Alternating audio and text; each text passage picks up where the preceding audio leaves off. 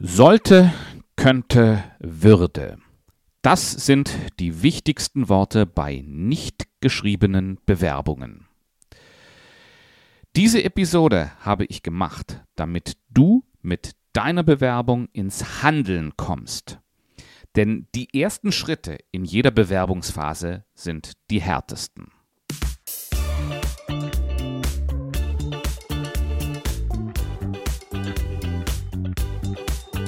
Herzlich willkommen zum Jobsuche Mentor Podcast. Hier dreht sich alles um Bewerbung und berufliche Neuorientierung. Wenn du 10, 15 oder 20 Jahre Berufserfahrung mitbringst, dann ist dieser Podcast genau für dich. Und dann solltest du diesen Podcast abonnieren. Mach das am besten gerade jetzt denn dann bekommst du jede Episode davon direkt in deinen Podcast-Player geliefert.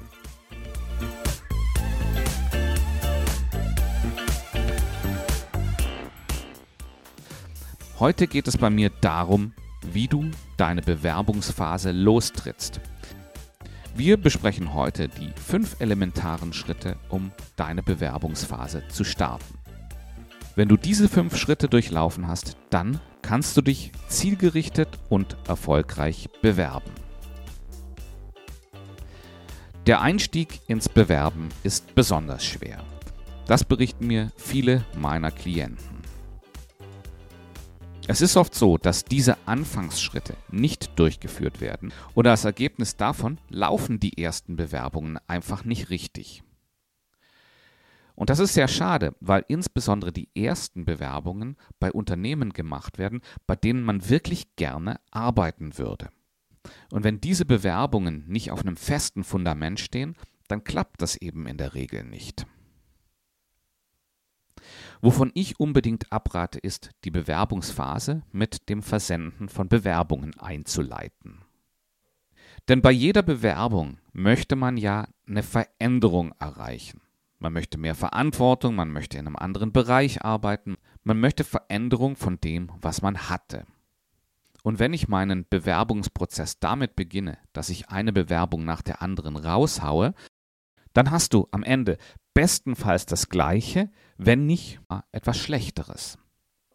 Deshalb ist es unheimlich wichtig, zu Beginn des Prozesses mit einem Moment der Introspektive zu starten. Das heißt, dass du dir überlegst, was du willst und was du zu bieten hast. Das gibt dir nämlich Richtung und Klarheit in deinen Bewerbungen. Und hier ist es wie immer. Du musst keine vollständige und perfekte Auflistung davon haben, was du willst und was du zu bieten hast, sondern was ich dir heute mitgeben möchte, ist, dass ein wenig Introspektive viel, viel besser ist als gar keine. In der heutigen Episode schauen wir uns an, was du zu Beginn tun solltest. Und das ist gleichbedeutend damit, wie du in einen Bewerbungsprozess einsteigst. Wenn du schon länger daran denkst, dich zu bewerben, dann könnte die heutige Episode dein Einstieg in eine neue Bewerbungsphase sein. Der Fokus liegt darauf, wie du deinen Bewerbungsprozess ins Laufen bekommst. Bleibe am besten bis zum Ende dran, denn ganz am Schluss gebe ich dir noch einen ganz konkreten Tipp, wie du aus der Findungsphase in die aktive Jobphase übergehst. Dass es Zeit für einen Wechsel ist, kann dir auf zwei Arten klar gemacht werden. Erstens, du bekommst die Kündigung. Dann ist es ganz unmissverständlich, du musst jetzt mit deiner Bewerbungsphase beginnen. Im zweiten Fall ist es nicht ganz so klar. Das ist nämlich, wenn immer mal wieder der Wunsch des Wechsels in dir selber aufflackert.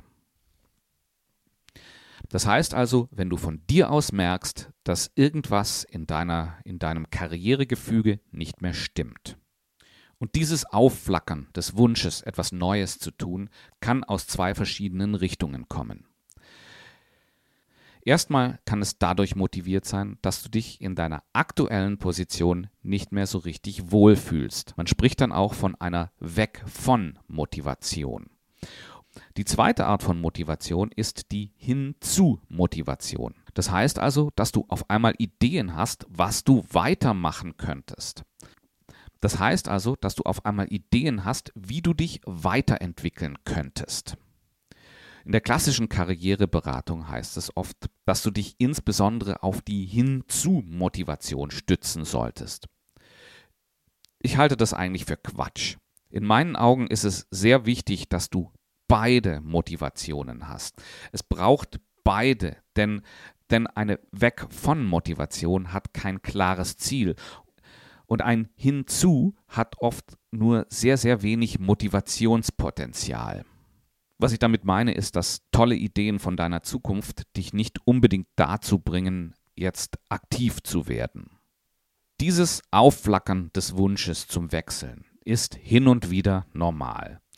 Manchmal ärgerst du dich über etwas, normalerweise sind das deine Vorgesetzten, aber oft verliert sich dieser Wunsch wieder, bevor du irgendwas unternimmst. Und das ist ganz normal, denn Wechsel sind anstrengend und nicht immer einfach zu bewältigen. Und da ist es dann oft so, dass du doch lieber in deiner aktuellen Position verbleibst. Ich vergleiche das oft mit einem warmen Bett, in dem du kuschelig warm liegst.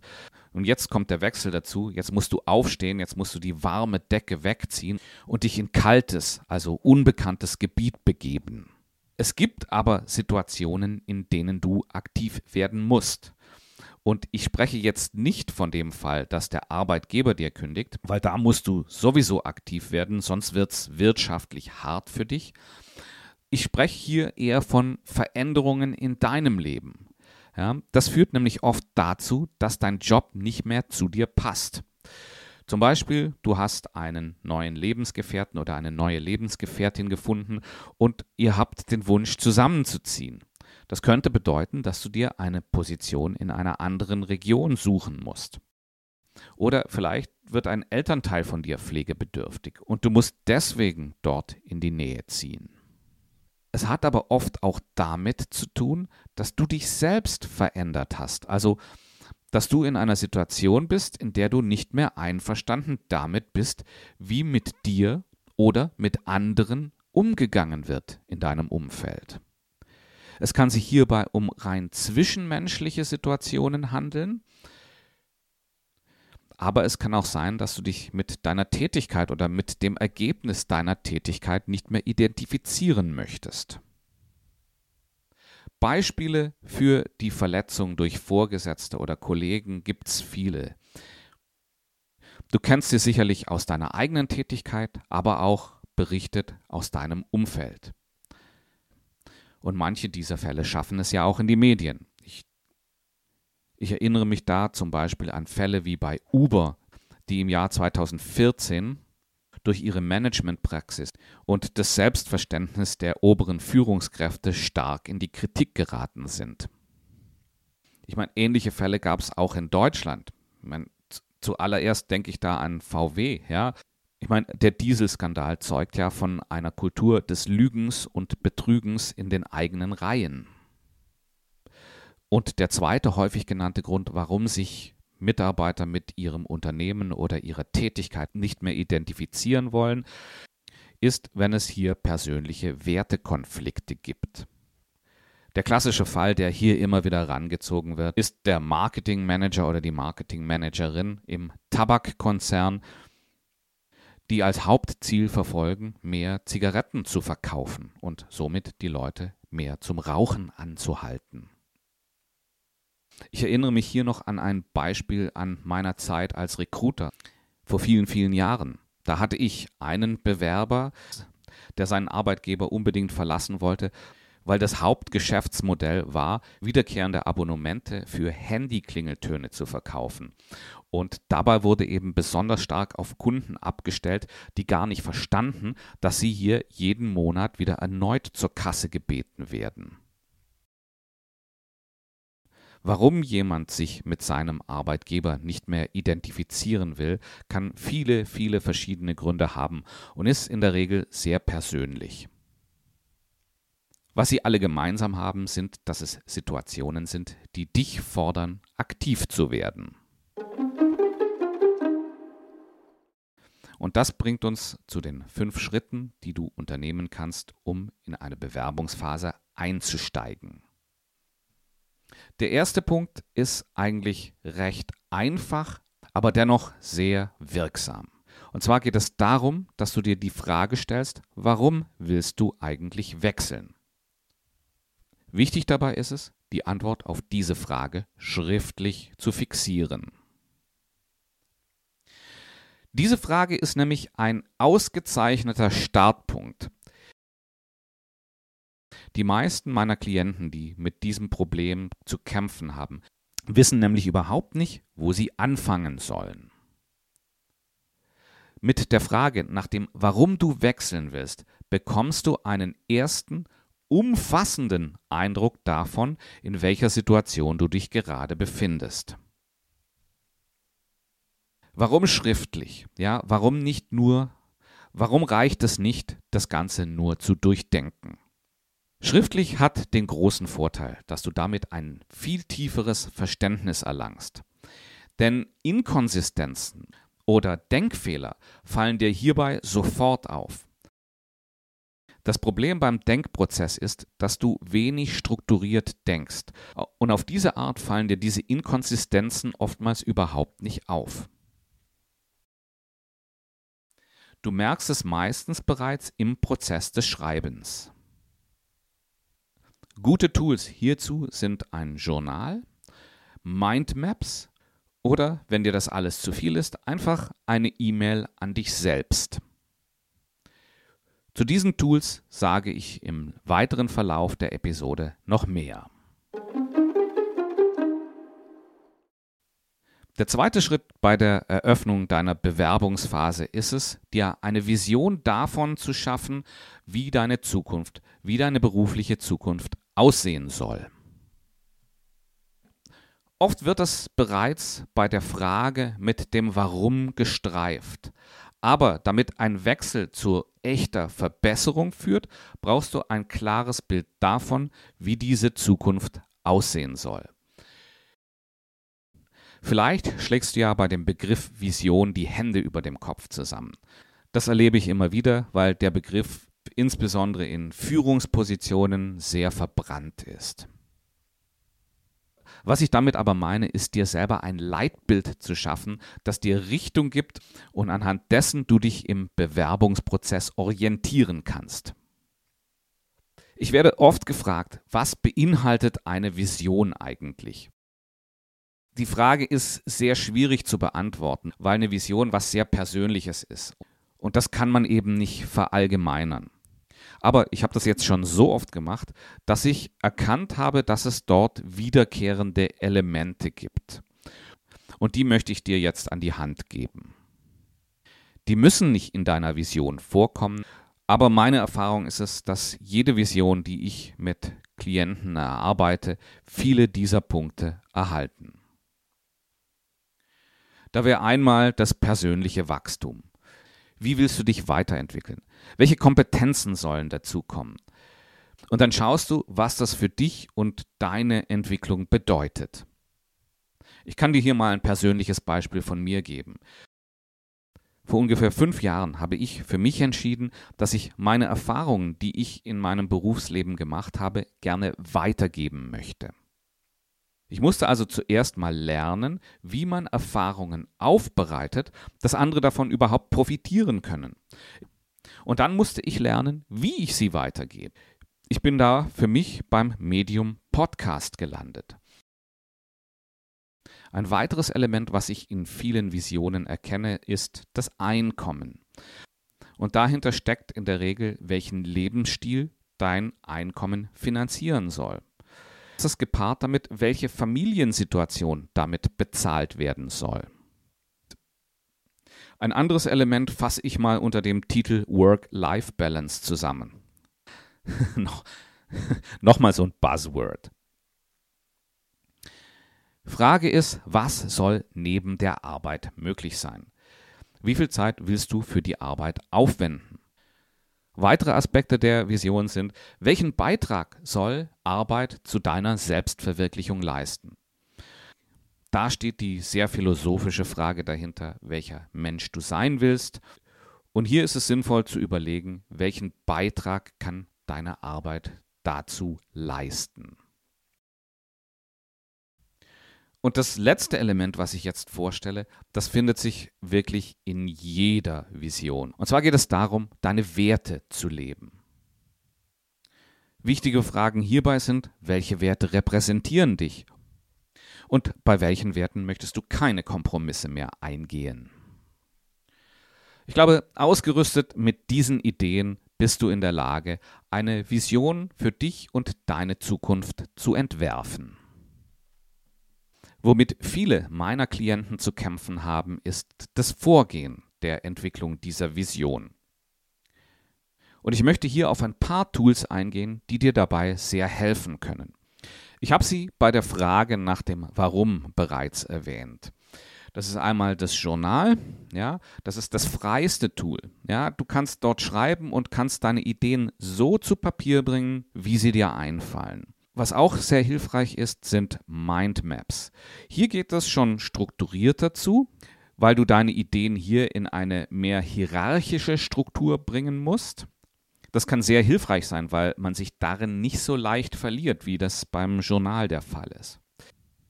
Ein Tool, was insbesondere beim Erstellen einer Vision hilfreich ist, ist ein sogenanntes Vision Board.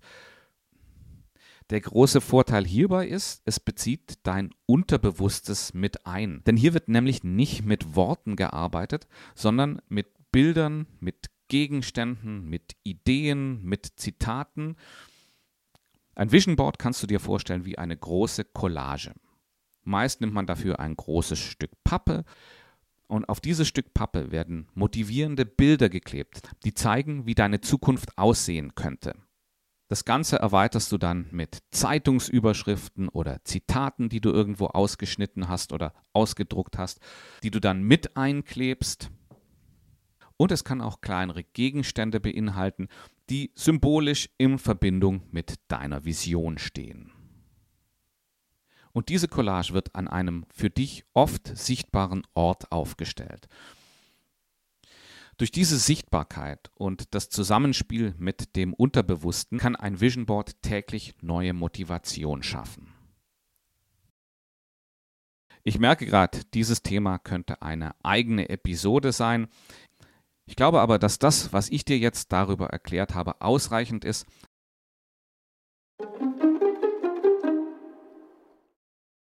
Und während die Vision mit dir zu tun hat und dir aufzeigt, in welche Richtung dein Weg gehen soll, ist der nächste Punkt, der dritte Punkt, die Bestandsaufnahme, er darauf fokussiert, was du als Bewerber potenziellen Arbeitgebern mitbringst.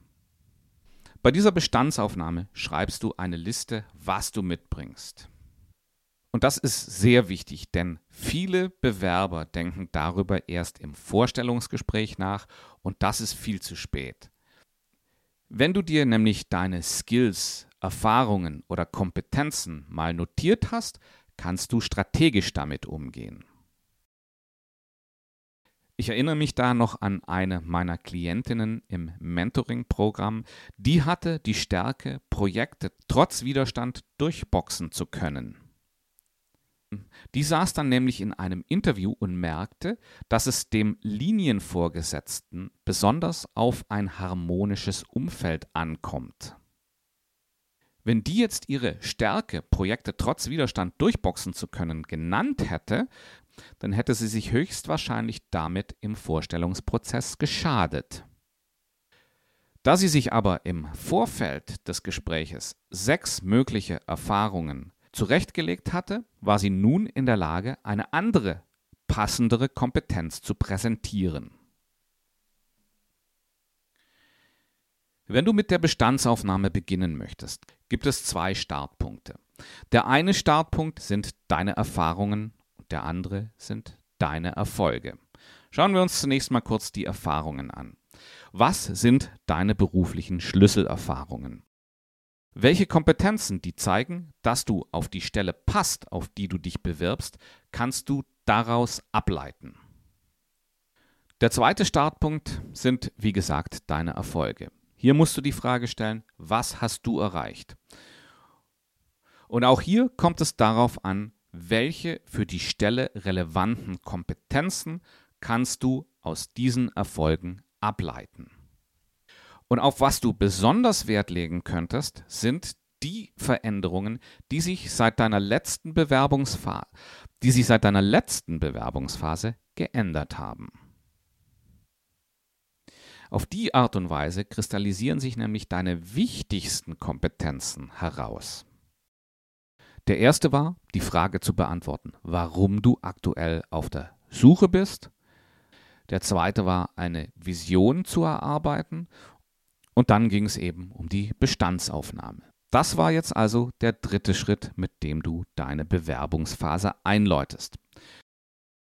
Du kannst dir selbst beantworten, was du willst, und du kannst den Unternehmen antworten, was du zu bieten hast. Warum also noch zwei weitere Punkte? Nun, du hast es hier mit Themen zu tun, die wirklich tiefgehend sind und mit denen man sich im Alltag eigentlich kaum beschäftigt. Das heißt also, selbst wenn du alle drei Schritte gegangen bist, ist da immer noch ein großes Element an Unsicherheit. Und dem begegnest du mit dem vierten Schritt, nämlich damit, Gespräche zu führen. Warum solltest du das tun?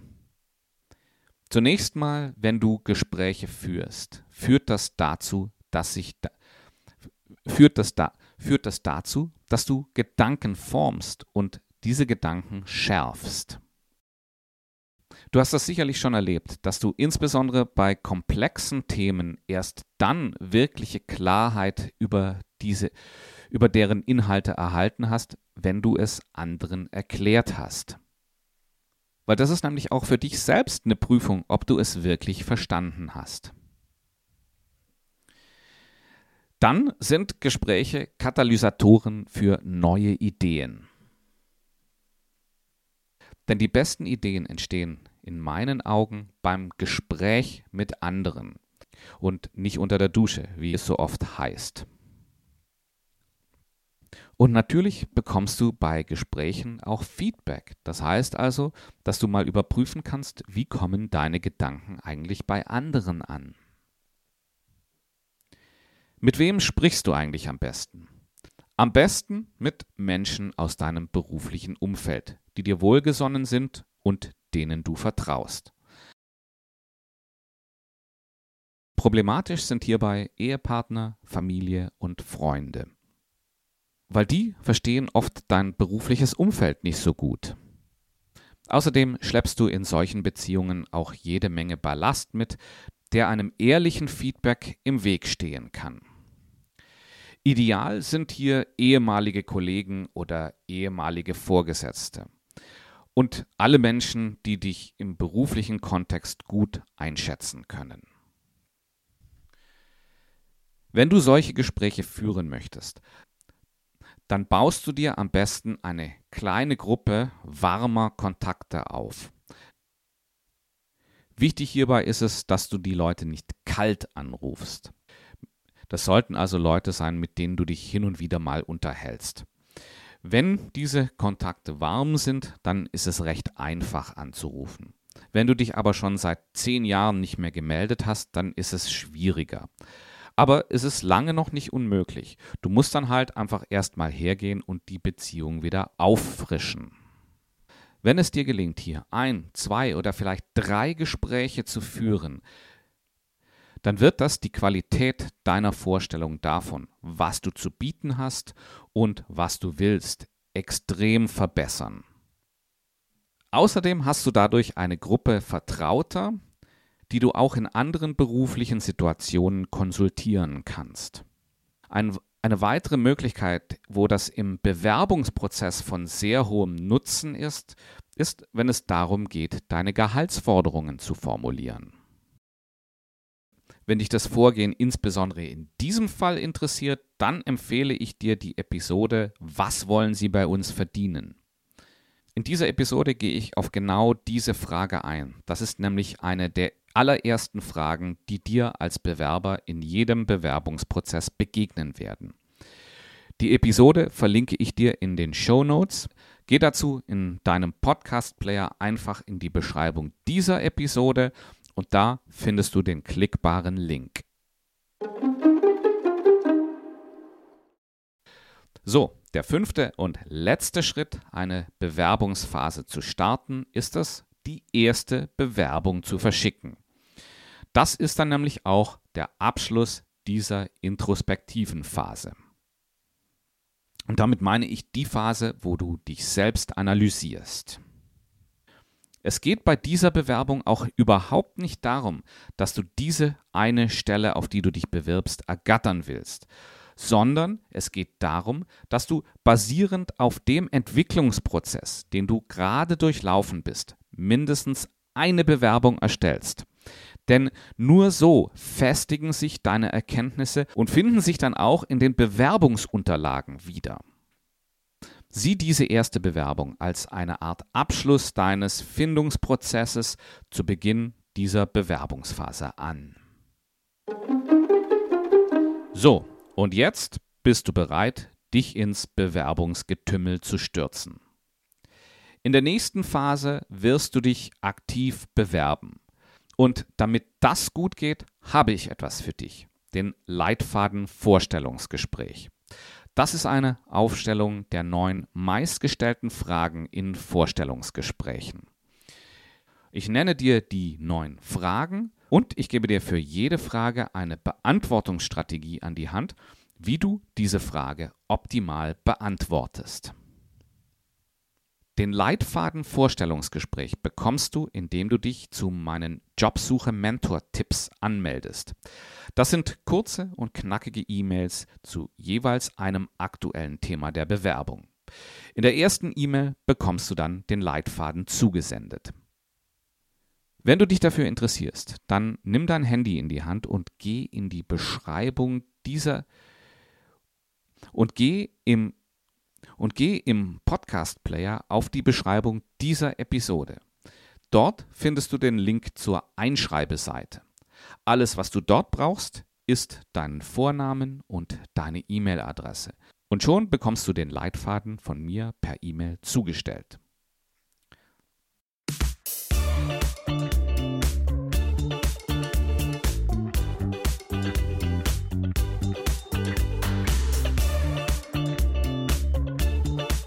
So, das bringt uns ans Ende der heutigen Episode.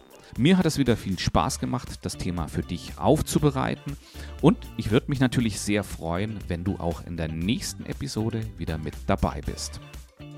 Bis dahin wünsche ich dir eine gute Arbeitswoche.